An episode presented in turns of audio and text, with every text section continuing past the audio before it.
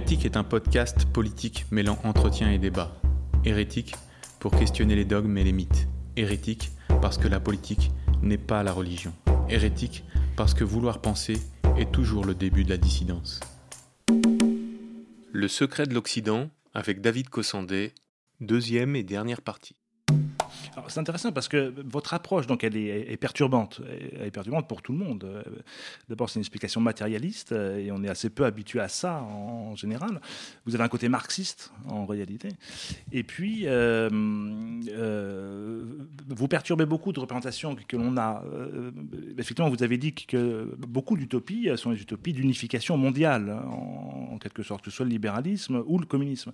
et on voit que justement, vous vous montrer que euh, il n'y a rien de tel qu'une unification mondiale ou localement mondiale, euh, c'est-à-dire le monde qui est connu à une époque, pour empêcher au, contraire l'intelligence humaine de s'exercer. On, pense à l'URSS euh, ou on pense à la Chine de Mao. C'était des moments de glaciation intellectuelle qui sont terribles. et en même temps, vous faites l'éloge de la frontière.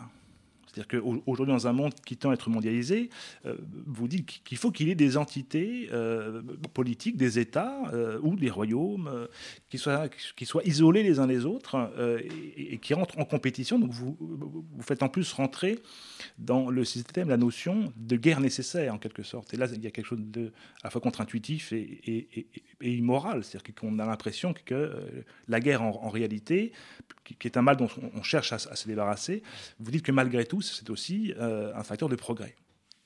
À condition, euh, c'est une précision que vous mettez dans le livre, que ce ne soit pas des guerres euh, dévastatrices. C'est-à-dire il, ne faut pas qu'il y ait un État qui prenne le pas sur les autres, comme par exemple le, royaume de Han en Chine, lors des royaumes combattants, qui a instauré le premier empire.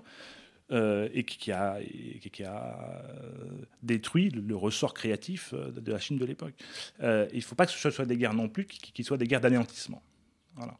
Euh, donc vous rapportez en fait le découpage des côtes euh, à une échelle, euh, à une échelle technologique, c'est-à-dire à chaque moment de développement technologique, que ce soit dans la communication ou dans la guerre, il y a une échelle qui, est pertinente. Le, découpage des côtes en Grèce antique était pertinent à l'époque de la Grèce antique précisément. Ça a été dépassé ensuite et on est passé à l'échelle des nations. Et aujourd'hui, on, serait précisément euh, au niveau des continents. Euh, mais en même temps, et vous le dites dans votre livre, euh, aujourd'hui, l'armement est, tellement développé que la Terre est, presque trop petite. C'est-à-dire qu'avec l'arsenal nucléaire développé depuis 70 ans, nous sommes aujourd'hui dans, une impossibilité de guerre. Donc, euh, c'est la tonalité un peu pessimiste que l'on sent dans votre livre. On, a l'impression que, vous auriez, euh, vous auriez euh, que la, en fait, que la technologie humaine dépasse la taille de la planète. Est-ce que je me trompe? Alors, il y a beaucoup d'éléments dans cette longue question.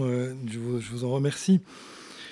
On peut dire déjà, euh, pour partir, là vous avez fait allusion au marxisme, hein, on peut dire qu'effectivement, je reprends avec joie certains éléments du marxisme, notamment la notion hein, que, l'infrastructure détermine la superstructure, c'est-à-dire que les conditions économiques vont être cruciales pour comprendre ce qui se passe dans la sphère intellectuelle.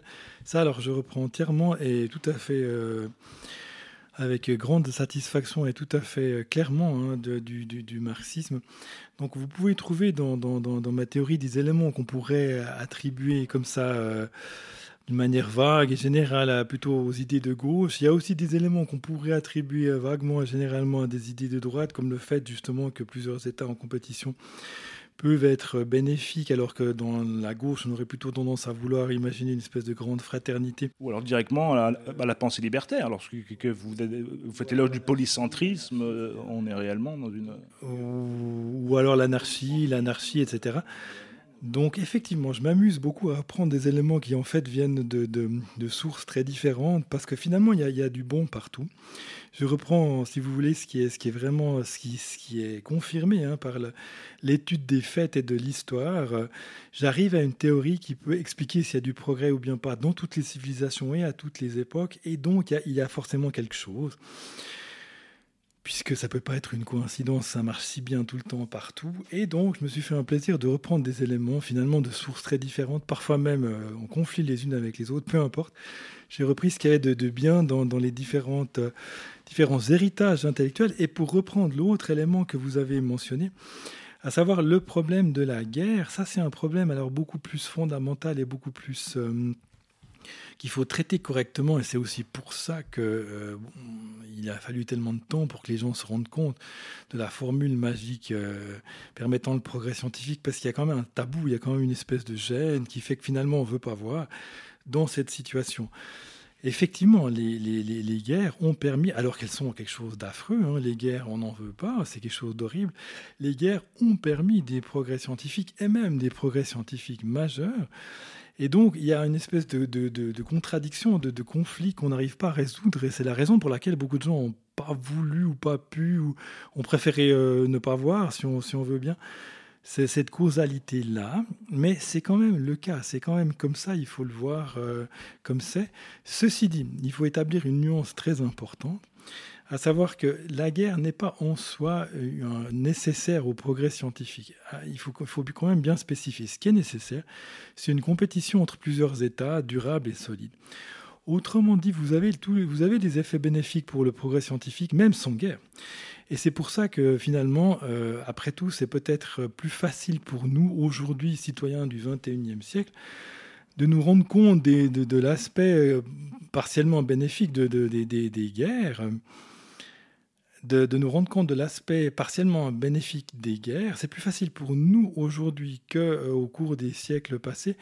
Pourquoi? Parce que nous n'avons plus, nous n'avons plus la, grande guerre entre les grandes puissances, justement grâce aux, bombes atomiques, les bombes atomiques qui en fait ne permettent plus aux grandes puissances de se faire la guerre. On a toujours beaucoup de guerres, plus petites et plus localisées, malheureusement, mais on a déjà plus les grandes guerres entre grandes puissances, et ça, c'est grâce aux armes nucléaires. Plusieurs questions qui sont venues. Euh, donc déjà, c'était cette idée, est-ce que par hasard, on n'a pas remplacé les guerres d'antan par les guerres économiques? Et une autre question assez différente, c'était, euh, on, est beaucoup attaché aux Lumières, donc on en a beaucoup parlé. Il y avait dans les Lumières une, une idée de sortir des guerres, euh, plutôt des guerres civiles, des guerres de religion, on a été, on a cherché euh, justement dans, enfin, il semble être le début aussi d'une sorte de progrès plutôt social, l'idée de chercher ailleurs des sources euh, inspirantes pour, pour sortir d'un marasme de guerre civile. Donc je parle de, par exemple à Saint-Barthélemy, etc., des guerres entre, entre catholiques et protestants. Et, et là, c'était plutôt ce désir de sortir de, conflits qui, a amené un progrès Alors on peut dire que la guerre économique alors, euh, est loin d'être une nouveauté. Hein. Elle existe depuis toujours. Hein. La guerre économique, c'est un, des aspects de la rivalité entre États. Et vous la retrouvez déjà à l'époque de la Grèce antique. Hein. Vous la retrouvez déjà au Moyen Âge. Les souverains qui appellent des artisans et des savants pour renforcer leur industrie militaire, etc et qui essaie de cacher certains secrets pour que d'autres puissances ne s'en emparent pas. Non, non, on peut dire que c'est quelque chose de très ancien, la guerre économique. Simplement, aujourd'hui, ça devient la, forme principale de guerre, en tout cas entre les grandes puissances, puisque la, la vraie guerre totale n'est plus possible du fait que les armes nucléaires sont là. Alors les armes nucléaires, justement, elles ont quelque chose d'affreux puisqu'elles sont tellement destructrices. Mais euh, comment dire, par un paradoxe suprême, on peut dire qu'elles sont le meilleur garant de la paix, puisque les gens sont certes pas toujours assez intelligents, pas autant intelligents qu'on voudrait, mais ils sont en tout cas jamais assez bêtes pour se tirer dessus parmi avec des armes nucléaires quand les deux côtés en ont, on est bien d'accord, ou quand d'autres pourraient intervenir. Et donc, tous ceux qui ont des armes nucléaires sont paralysés et ne peuvent plus faire la guerre. Autrement dit, c'est peut-être notre chance. Parce qu'au moment où la bombe atomique a été découverte, donc en 1945, on aurait très bien pu euh, être unifié de force par la puissance qu'il avait découverte, et c'était la chance majeure de l'humanité. Ça s'est pas fait. Euh, si la Russie ou l'Allemagne avaient été les premiers à découvrir la bombe atomique, on peut être sûr qu'ils en auraient profité pour unifier la planète rapidement et efficacement. Les États-Unis l'ont pas fait et c'est notre grande chance puisqu'actuellement on a plusieurs pays qui ont l'arme atomique et on est dans une situation de gel de la guerre. On a toujours les bienfaits de la rivalité puisqu'il y a d'énormes il y a des exemples magnifiques en ce moment même. Hein. On voit chacun des grands blocs là qui se dépêchent, qui investit un maximum pour dépasser les autres dans des sujets de pointe. Vous avez des projets fantastiques comme l'astronomie gravitationnelle. Vous avez chacun des grands blocs, les États-Unis, l'Union européenne, le, Japon, la Chine et bientôt l'Inde qui construisent leur nouveau télescope gravitationnel. Chacun veut, observer avec un style et dans une longueur d'onde que les autres peuvent pas faire. Chacun veut dépasser les autres. Chacun met des moyens énormes. Hein. En Chine, ils mettent des milliers et des milliers de techniques sur le projet. Pour le moment, les États-Unis sont légèrement à l'avance, mais, même pas, pas plus, de beaucoup. Vous avez la même chose dans l'observation des ondes gravitationnelles avec des réseaux de pulsars disséminés à travers la galaxie. Vous avez là aussi des projets au Japon, en Chine, en Amérique du Nord, en Europe de l'Ouest, et chacun est, au coude à coude, chacun, chacun a investi des, sommes colossales. Et la science progresse parce qu'il y a plusieurs blocs en compétition et il n'y a pas de guerre. Et il y aura probablement plus jamais de guerre entre les grandes puissances euh, du fait de, la bombe atomique. Donc on peut, on peut se dire que finalement, enfin c'est un paradoxe de nouveau, hein, il ne faut pas avoir peur de, de voir les, les, choses paradoxales, mais l'existence de ces armes terrifiantes et monstrueuses est en fait un, garant de, de paix. Euh, et c'est ce qui fait qu'il n'y a pas eu de grande guerre euh, active. Hein. Il y a eu des guerres froides, mais pas de guerre active entre les grandes puissances. Il y a malheureusement encore des petites guerres locales, évidemment. Mais, euh, mais on est déjà dans une période où on est, en fait, on s'en sort beaucoup mieux qu'à l'époque où il y avait les grandes guerres entre les grandes puissances. Et c'est peut-être aussi pour ça que c'est plus facile à notre époque de voir cette causalité, alors qu'avant on était trop dedans, c'était trop insupportable. Comme. Vous êtes quand même assez, assez optimiste parce que on a quand même a quand même l'impression d'un une décomposition à, échelle mondiale. Effectivement, il n'y a plus de, grands conflits euh, intercontinentaux. Euh, on a une multitude de petits conflits, mais on a aussi une, désagrégation des cultures locales, euh, multiplication des tensions à l'intérieur des États, et particulièrement des États européens. mais justement, je voudrais embrayer avec une question, parce que vous êtes donc un, progressiste, vous êtes très attaché au progrès, mais la dynamique que vous décrivez est une dynamique et là aussi il y a quelque chose de marxiste, qui échappe complètement à l'entendement humain. C'est-à-dire que nous avons un système d'État euh, à petite échelle, des, cités-États ou des États-nations ou maintenant des continents euh, qui sont en émulation les uns avec les autres. Vous très bien décrit, on sent votre enthousiasme. Euh, mais en même temps, on dirait qu'il n'y a plus aucun moyen de, de s'auto-limiter. C'est-à-dire, vous prenez l'exemple dans votre livre, euh, de la possibilité pour un, chercheur, pour un intellectuel, de s'exiler et de partir ailleurs. Dans un État qui serait unifié, qui serait mondial, il n'y aurait aucune possibilité euh, de s'isoler. Euh, mais il y a quand même des problèmes que le, progrès technologique pose, notamment je pense à la bioéthique. dans, ce que vous décrivez, c'est une sorte d'emballement. il n'y a plus possibilité de contrôler le développement plus aucun. Donc il n'y a plus aucun choix qui est fait. Euh, Jacques Testard disait en science, si, quelque chose, euh, si on peut faire quelque chose, on le fait. Alors il y a quelque chose qui est enthousiasmant, effectivement, mais il y a quelque chose qui, est terrorisant aussi. On voit, on voit malgré tout un certain nombre de problèmes qui se posent à l'échelle mondiale et que pose le développement technologique. Et dans le monde que vous décrivez, l'être humain, en réalité, n'a plus prise là-dessus. C'est une, une, compétition euh, mondialisée. Euh, il n'y a aucune, possibilité de revenir sur un développement et de faire des choix. Je parle de bioéthique, euh, on peut parler de l'armement, effectivement, parce qu'on est la recherche continue aussi du côté de l'armement. Il, est possible qu'on ait des, des, on a déjà des armes atomiques miniaturisées. Il est possible qu'on rentre dans une, on sorte de la dichotomie guerre nucléaire, guerre thermonucléaire ou paix, euh, ou, paix dans la terreur, on, peut voir des affrontements avec des, micro-armes. Euh, et par question de l'écologie aussi, euh, on, se trouve dans un emballement mondialisé en fait, avec aucune possibilité, je me répète, hein, je m'arrête là, pour l'être humain en collectivité de se dire bon voilà, on est capable de faire ce genre de choses, mais on ne va pas le faire. Si on ne le fait pas, ce sera le voisin qui le fera. ça, c'est un problème que, que, que, euh, c'est pas euh, pas forcément une critique, hein, mais c'est dans, le monde que vous décrivez, c'est c'est un vrai problème, quoi. J'ai l'impression qu'il se pose. Alors pour euh, reprendre là les différents points que vous avez mentionnés, je retrouve là hein, cette, cette, tendance naturelle et spontanée qu'on a tous a préféré avoir un cadre unique avec un, souverain universel qui veille au bien de l'humanité et qui interdit ce qui fait trop peur ou ce qui est dangereux. Comme ça, on est rassuré, on a une protection. Je, suis d'accord avec vous. C'est un sentiment qu'on a spontanément et qu'il ne faut pas négliger. D'un autre côté, je pourrais vous répondre qu'il euh, est bien clair que dans tout ce qu'on découvre et qu'on arrive à faire techniquement et scientifiquement, il n'y a pas tout qui est bon. Je suis tout à fait d'accord avec vous on a une quantité de dangers terrifiants qui, nous menacent. Par exemple, on pourrait avoir euh, des laboratoires qui développent des virus et que ça leur échappe, comme c'est arrivé euh, il y a trois ans, et puis que le virus se répande dans l'humanité entière. Et encore, c'était un virus pas très dangereux qu'on a eu, mais on pourrait avoir des cas bien plus graves. On est d'accord qu'il y a toutes les possibilités de surveillance avec les technologies de la communication, euh, smartphone et autres. On est d'accord qu'il y a une quantité de dangers. On a le développement des robots aussi qui peut faire peur à beaucoup de monde. Hein. Manipulation génétique. Les manipulations génétiques qui pourraient conduire peut-être à toutes sortes de choses étranges qu'on ne voudrait pas. Et donc, euh, je suis d'accord avec vous que le, tout n'est pas nécessairement bon dans ce qu'on arrive à faire techniquement et scientifiquement du tout. Mais ce, ce, contrôle que vous appelez de vos voeux, il est quand même là. Alors, ça donne l'impression que c'est l'anarchie, puis que ça va n'importe où, mais c'est pas vrai. Il y a quand même toutes ces puissances en compétition qui ont chacune leur loi, et donc, euh, il y a du contrôle quand même. Il n'y a pas un contrôle euh, qui est le même partout, ce qui permet plus de liberté. C'est l'avantage hein, pour le progrès. Mais vous pouvez espérer que euh, la loi qui est en place dans chacun de ces blocs permette, en tout cas, de limiter les, choses les plus inacceptables, même si après, il faut se mettre d'accord sur ce qui est acceptable et pas acceptable. Il est clair que par exemple dans les techniques reproductives, on, va certainement avoir des, surprises encore qui seront autorisées à certains endroits et pas à d'autres. C'est la grande loi. Hein. En partie, quand, vous avez du, progrès, en partie, il y a des choses qui finalement s'avèrent euh, mauvaises, puis qu'on interdit partout, mais qui ont quand même été autorisées à un moment.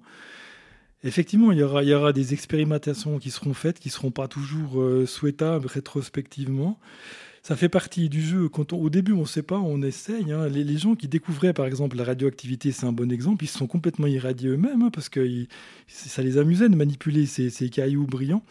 Enfin, pas tellement brillants, mais enfin, dont on pouvait mesurer le, rayonnement.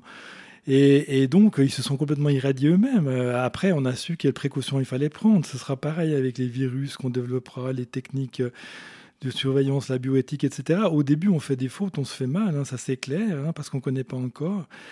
Mais euh, vous pouvez espérer que sur l'ensemble, qu'à la longue, grâce à ces différents blocs ayant chacun quand même des règles un peu différentes, à la fin, tout le monde se rejoindra sur les choses vraiment bénéfiques. Même si au passage, il y, aura des, il y a eu des gens qui se sont irradiés en manipulant le radium et l'uranium.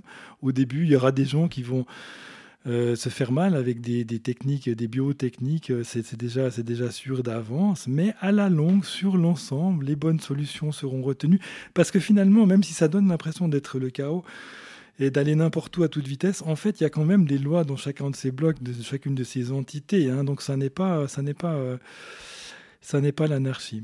Vous êtes anarchiste. Alors j'entends très bien votre optimisme sur le, la possibilité d'un équilibre global euh, qui dessinerait et la possibilité d'erreur, qui, effectivement euh, euh, d'erreur ou de, de, problèmes de manipulation. Vous, vous parlez de la radioactivité. Mais le problème est qu'on on, entre aujourd'hui dans une période, enfin nous sommes au cœur d'une période où il y a la possibilité de créer de l'irrémédiable. Et je pense à l'écologie, euh, la diffusion des métaux lourds, le changement de composition de l'atmosphère, euh, la, pollution océanique, etc.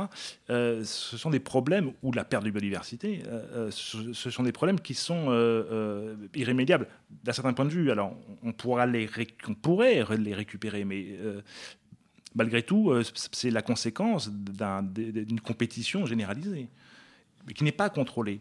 Et effectivement, le premier qui euh, se met à, décroître euh, dans le monde aujourd'hui se fait manger par ses voisins. Ça, c'est une chose que les décroissants refusent de voir. donc le premier qui limite sa consommation en, énergie fossile se, désigne comme la proie de ces, de ses concurrents. Alors effectivement, euh, on a une quantité de, points d'interrogation hein, qui sont euh, toujours des points d'interrogation avec pas encore euh, de points d'exclamation. C'est bien évident que comme on est dans un système maintenant à l'échelle des principaux blocs du monde entier, donc Japon, Chine, Inde, Europe de l'Ouest, Amérique du Nord, suivi par une quantité d'autres puissances moyennes.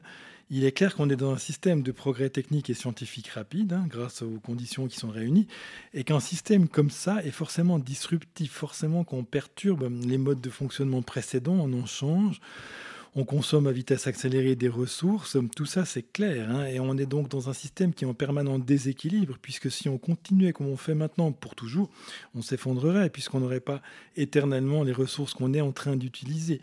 Donc on est dans un système forcément qui ne peut durer qu'un moment, c'est clair. En l'état où on est maintenant, on peut continuer qu'un moment exactement comme ça. Donc, euh, on parle de décroissance, ça c'est l'idée de revenir à la situation d'avant qui était plus ou moins stationnaire, il y a 5000 ans, on va dire. Mais si vous revenez à 5000 ans en arrière, vous pourrez euh, soutenir une population euh, au maximum 1000 fois plus petite, peut-être même plus petite encore. Donc, vous aurez, vous pas, enfin, personne ne souhaite que les 99% des gens doivent mourir, on est d'accord. Donc, la décroissance pour revenir à un monde d'avant, c'est pas vraiment une option si on veut être moral. Hein, si on veut être moral. Ça peut être simplement de limiter les besoins. C'est-à-dire qu'on est quand même dans un système qui crée des besoins en permanence, qui sont superfétatoires, qui n'ont pas un effet extraordinaire auprès de la jeunesse. On pense au ravage des smartphones, etc. C'est une chose euh, sur laquelle on n'a pas de contrôle. Tout à fait. Donc, si vous voulez en fait décroître suffisamment pour avoir une situation stable où il n'y a plus de problème d'épuisement des ressources, eh bien, euh, vous, risquez de, perdre un peu trop. C'est pour ça qu'on est pratiquement euh, obligé de continuer à croître et dans le cadre de la croissance, de développer des technologies et des, d'utiliser des ressources qui, elles, seront beaucoup plus euh, durables. On est presque, si on veut être moral hein, et que tout le monde puisse vivre correctement, que personne, qu'il n'y ait pas 99% des gens qui doivent disparaître, on doit continuer sur notre lancée et être toujours dans une situation euh, pas stationnaire, une situation en changement permanent, en espérant arriver à un plateau où on s'appuie sur des ressources renouvelables euh, quand même une fois ou l'autre, avant que celles qu'on utilise maintenant s'épuisent. On est d'accord, c'est à peu près la, seule solution, aussi bien par le fait que on veut quand même le plus et le mieux, tout le monde veut toujours plus, donc avoir plus en soi, c'est presque c'est possible, il faudrait juste qu'on l'obtienne en n'épuisant pas des ressources qui ne sont pas inépuisables. Je pense personnellement qu'on y arrivera, mais je ne peux pas le prouver. Il faudra attendre, il faudra revenir dans 100 ans ou dans, 200 ans. Je pense que dans 200 ans, ou peut-être même déjà dans 100 ans, on sera passé en grande partie à des ressources plus raisonnables, donc renouvelables. Hein, euh, comme tout le monde sait, géothermique, solaire, euh, etc. Euh, des ressources qui seront plus, euh, qui seront, qu'on pourra, sur lesquelles on pourra compter pendant bien plus euh, longtemps. Mais bien entendu, c'est un, un, monde qui se transforme à toute vitesse. Donc, bien malin qui pourrait le dire quand on y arrivera, si on y arrivera. On ne peut pas le prouver à l'heure actuelle. parce que notre alternative euh, dont on, discute de plus en plus aujourd'hui est, l'émergence euh, progressive d'un État mondial euh, qui mettrait la planète en coupe réglée pour, pour gérer les ressources non renouvelables, justement, ou renouvelables comme l'eau, c'est-à-dire de considérer qu'il y a des biens en commun et que ça doit être géré au niveau mondial. Alors ça, c'est une perspective de beaucoup d'écologistes qui s'en réjouissent. Euh, et euh, l'intérêt de, votre travail est, de montrer que ce serait au contraire contre-productif. C'est-à-dire que ça euh, annihilerait toute possibilité de continuer la recherche au moins scientifique, donc de comprendre le, fonctionnement de la biosphère. Mais c'est une des perspectives qui, est en train d'émerger aujourd'hui. Et les instances internationales peuvent préfigurer cela aussi. La crise du Covid a été intéressante de ce point de vue-là. C'est-à-dire, vous l'avez évoqué tout à l'heure, mais ça a été, euh, lorsqu'on l'a vécu en direct, un moment euh, où chacun a pu vérifier de l'importance d'un polycentrisme. C'est-à-dire, on a vu des étapes qui, géraient euh, très différemment la pandémie. Alors que sous un État universel, on imagine la Chine à État mondial, même la, pandémie n'aurait pas émergé. C'est-à-dire que, les, gens n'auraient pas été au courant. Il y a eu un contrôle mondial des médias. Et là, absolument, euh, au, contraire, on, a eu euh, une multitude de réactions et on a pu évaluer euh, qui, confinait, qui vaccinait, qui traitait les malades, de quelle manière, etc. Donc, c'était une démonstration à échelle mondiale, d'après moi, de l'intelligence de votre approche. Mais, donc je répète ma question, euh, euh, le, risque est malgré tout l'émergence d'un gouvernement mondial euh, sous, prétexte d'écologie. Oui, alors quel que soit le prétexte, hein, quelle que soit la bonne intention, il y aurait forcément une bonne intention. Mais ce qu'on peut déjà dire, c'est qu'elle n'est pas vrai un enfer en termes de en termes de, stagnation, on, ne pourrait plus avoir vraiment de, de progrès scientifique ni, ni technique. Euh, même en filtrant le, bon du mauvais à la longue, comme on vient de dire. On est, ça, on peut déjà le dire. C'est vraiment la leçon de 4 millions d'histoires euh, analysées. Même avec des bonnes intentions, surtout avec des bonnes intentions, il ne faut pas arriver vers un État mondial unique. Une coopération internationale euh, ne présente pas de, pas de problème. Au contraire, ça peut être très bien. On peut arriver en commun plus rapidement lorsque tout le monde est d'accord à des solutions valables, mais euh, ça reste quand même un polycentrisme, euh, des, des, des, traités librement consentis. Tout le monde maintenant est d'accord qu'il faudrait en principe passer aux ressources renouvelables. Tout le monde est d'accord. Ça ne peut pas se faire pour des raisons pratiques dans l'immédiat. Mais ça se fera à mon avis, même si je ne peux pas, le, je peux pas le, le, prouver. Mais vous avez tout à fait raison, c'est vraiment le principal danger, la chose à éviter, d'avoir vraiment un gouvernement mondial sous l'effet d'une panique que ce soit pour raisons écologiques ou autres, ce serait contre-productif. On aurait l'impression que ce serait bien, mais malheureusement, cet État ne pourra pas tout faire juste. Il fera même forcément beaucoup de choses fausses. Et n'ayant pas d'autres exemples ou concurrents, il sera donc pas du tout motivé à se réformer ou à progresser, et donc euh, peut-être pas tout de suite, pas d'une année à l'autre, hein, ne caricaturons pas, mais à la longue, sur les 50-100 prochaines années, on sera beaucoup moins bien dans 50 ans euh, avec un État mondial unique qu'avec euh, un polycentrisme certes chaotique, certes avec plein de, participants qu'on souhaite critiquer, etc. Tout le monde n'est pas d'accord.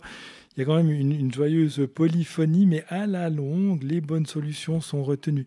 Il faut quand même dire une chose aussi, c'est que l'épuisement des ressources qui menacent, euh, on parle quand même de, long terme, il y a quand même des, des ressources qui peuvent encore durer 200, 300, 400 ans.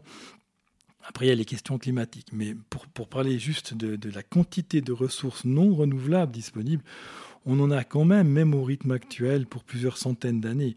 Aussi bien les carburants fossiles que les carburants euh, pour faire alimenter de, l'énergie nucléaire.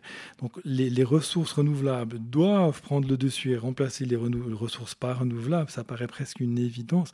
Mais il n'y a pas non plus une urgence absolue que ce soit fait l'année prochaine. Ça peut se faire. Euh, à une vitesse supportable, parce qu'il faut quand même changer tout l'écosystème industriel. Hein. il y a quand même énormément de travail.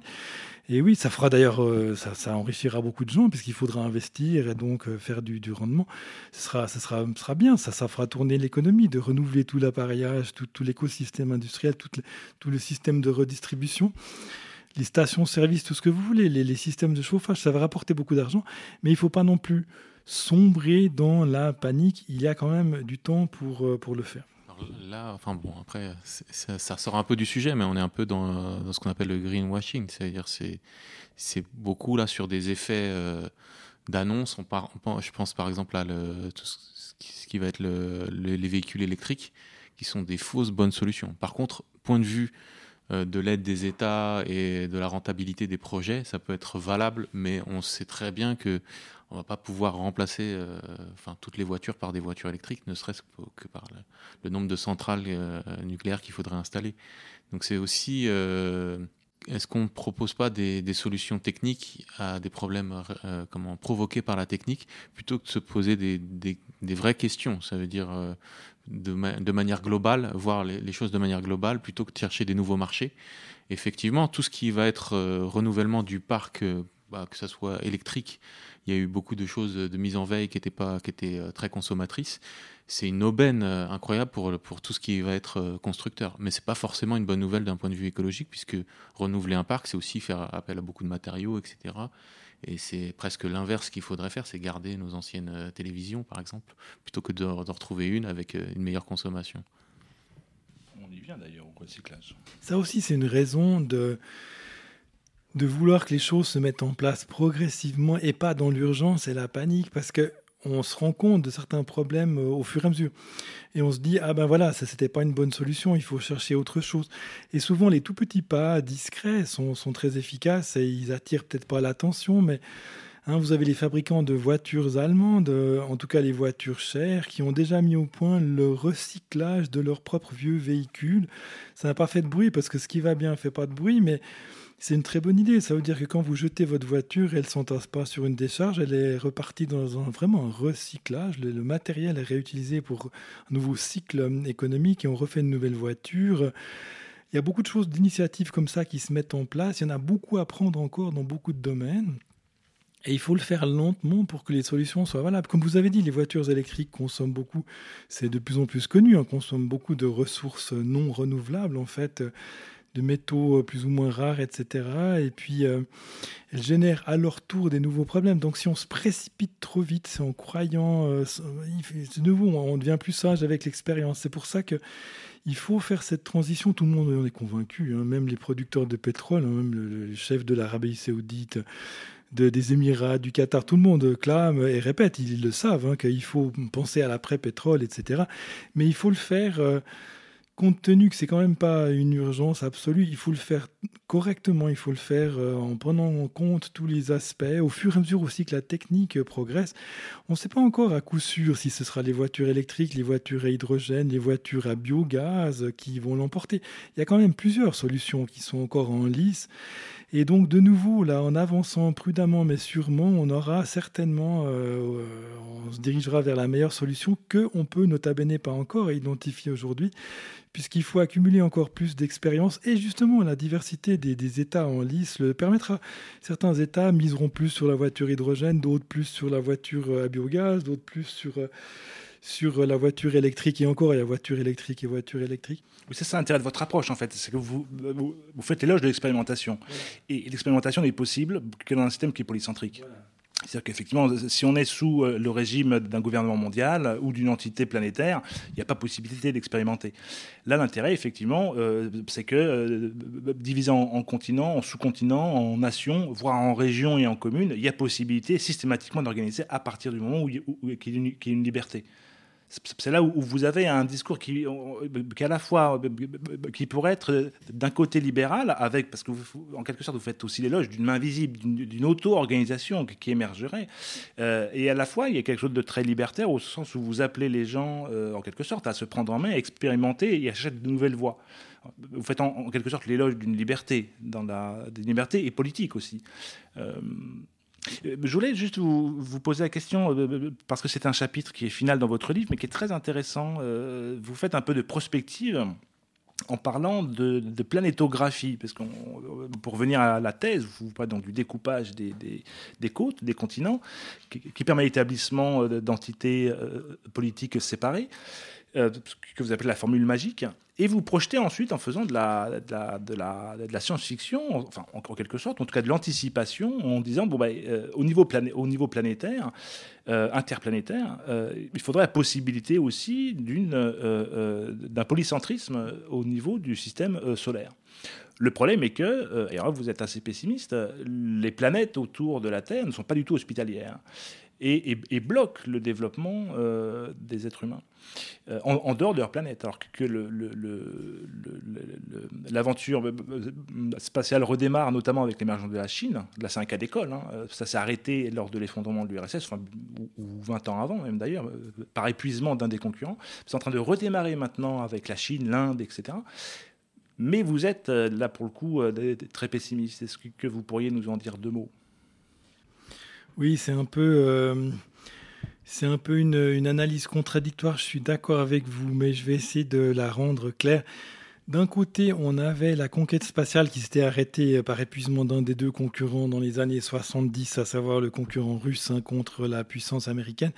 C'était un drame pour le progrès scientifique, il n'y avait plus de compétition entre puissances, donc tout s'est arrêté le moteur nucléaire de fusée était abandonné, c'est dramatique. les, toutes les, magnifiques développements des fusées lunaires, tout ont été jetés à la casse, oubliés, fini, on a perdu les plans. Enfin, c'est un cas, exemplaire de régression scientifique et technologique lamentable.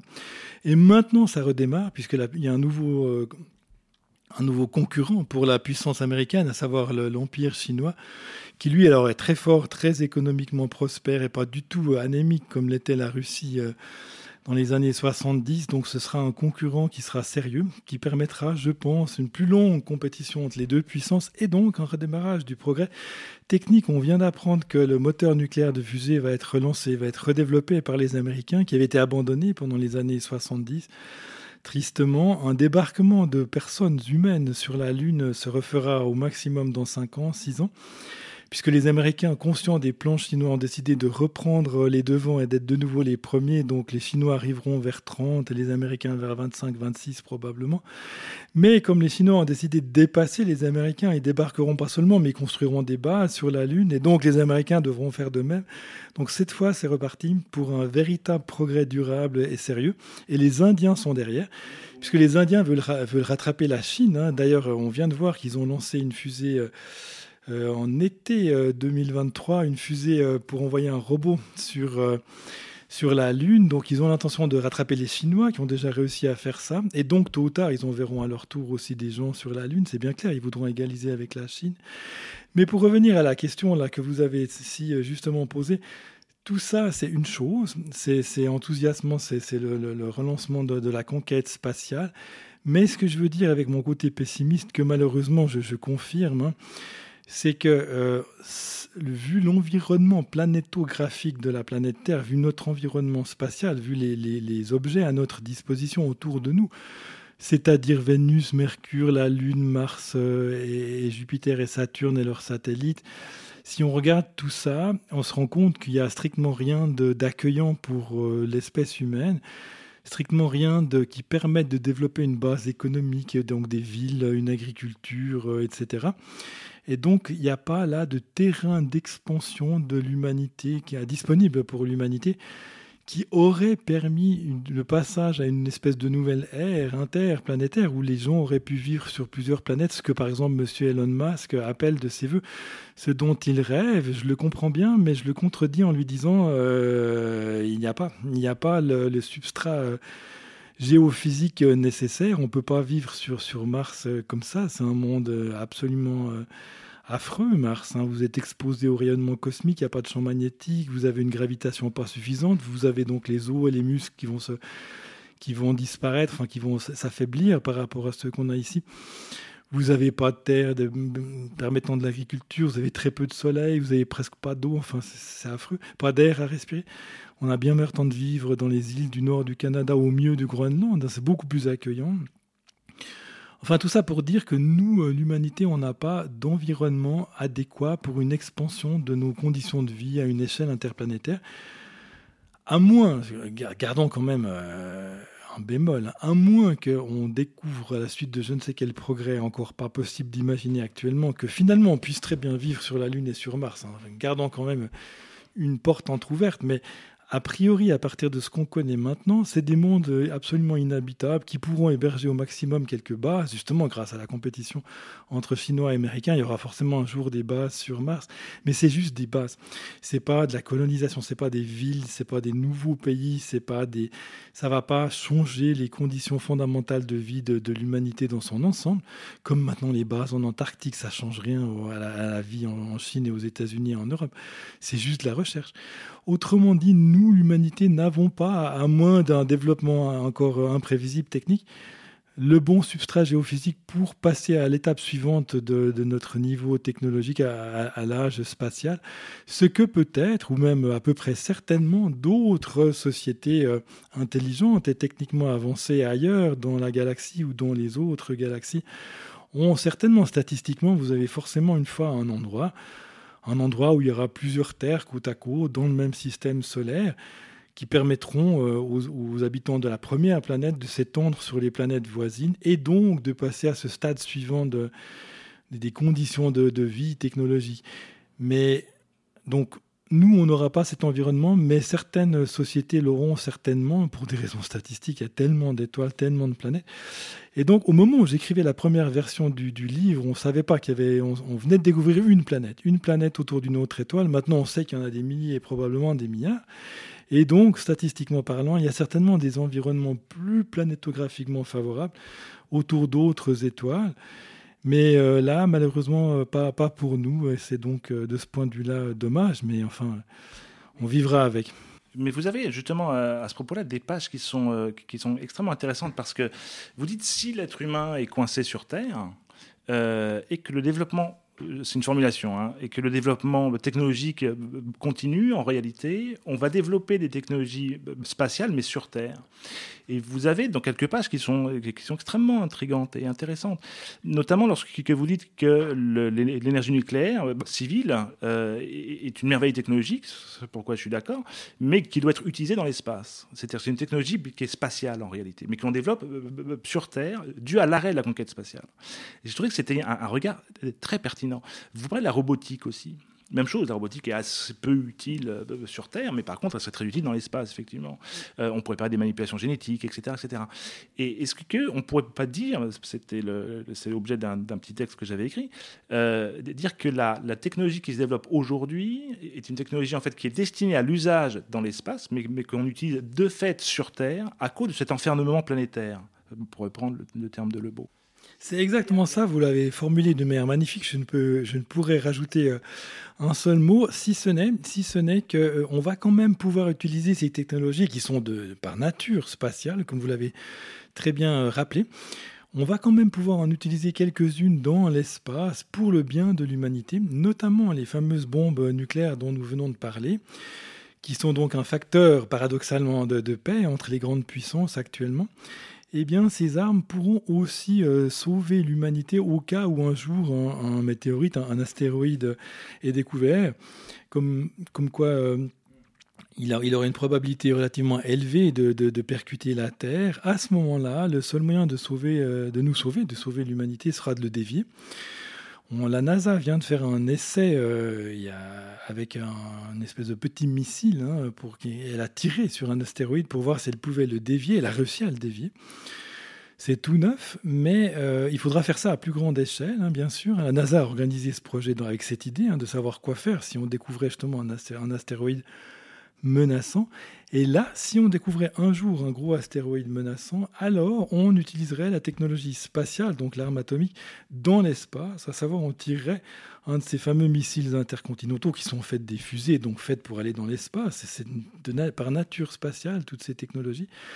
Et on pourrait donc dévier, euh, à condition de découvrir l'astéroïde menaçant assez tôt, on pourrait le dévier grâce à des missiles euh, en fait redevenus des fusées comme c'est leur nature euh, fondamentale et en faisant, euh, un choc assez, fort à proximité avec une explosion de type atomique à côté d'un astéroïde. On pourrait à ce moment-là empêcher le, danger de se matérialiser et donc l'astéroïde de percuter la Terre. Je, rappelle que ce n'est pas le cas pour le moment. On n'a découvert aucun astéroïde qui menace la Terre. Il n'y a aucun danger actuellement. Mais cette découverte surviendra forcément une fois, puisqu'il y a tellement d'astéroïdes. On en a découvert 500 000 d'un coup dans, un seul, euh, dans une seule analyse là, du ciel faite par un seul télescope il y, a, deux ans. On va forcément découvrir des astéroïdes menaçants. Et là, on sera très content que l'arme nucléaire sauve l'humanité. Oui, mais si on reste sur Terre, ce sera la dernière question. Euh, on va être en, face d'une situation qui est euh, inédite, c'est-à-dire avec un surdéveloppement des techniques, avec un environnement matériel qui, n'est pas du tout adapté. C'est absolument exact. On, arrive à une, configuration un petit peu, euh, un petit peu comme un cas de surfusion, une situation où on est, où on est trop serré dans, un cadre avec une, technologie qui permettrait euh, beaucoup plus euh, d'expansion et qui serait faite naturellement pour euh, s'épanouir à beaucoup plus grande échelle. C'est clair, c'est absolument clair. Enfin, avec quelques exceptions quand même, comme c'est ce système de défense planétaire que la NASA a commencé à, mettre au point et a commencé à, y réfléchir. Mais tout ce qu'on pourra faire, c'est en tirer le, meilleur parti utiliser au mieux, au mieux de notre de notre connaissance et de notre euh, sens des responsabilités euh, pour que justement euh, on, s'en sorte bien malgré qu'on est dans un, dans un cadre un petit peu, un petit peu étroit pour, pour ces technologies. Un autre exemple sera le développement de la, de la, de la, fusion nucléaire qui se fait dans le sud de la France, là, à Cadarache, le projet ITER, avec lequel on va essayer de reproduire la fusion des, des atomes d'hydrogène pour faire de la, beaucoup d'énergie, comme ça se fait dans les étoiles, comme ça se fait dans le Soleil. Ça aussi, c'est une technologie euh, qu'il faudra bien maîtriser, bien contrôler, euh, pour que tout soit toujours bien sous contrôle. Il faudra vraiment que les ingénieurs travaillent bien. Mais euh, ça, c'est aussi un, autre exemple de, technologie qui serait plus à l'aise dans un, dans un grand espace vide, très loin, très loin. Vous venez d'entendre la deuxième et dernière partie de l'entretien avec David Cossandet, le secret de l'Occident. Rendez-vous dans 15 jours pour un nouvel entretien. Vous pouvez retrouver les documents évoqués lors de l'émission ainsi que d'autres permettant de prolonger la réflexion sur notre site hérétique au pluriel.fr. Le podcast est disponible sur toutes les plateformes d'écoute.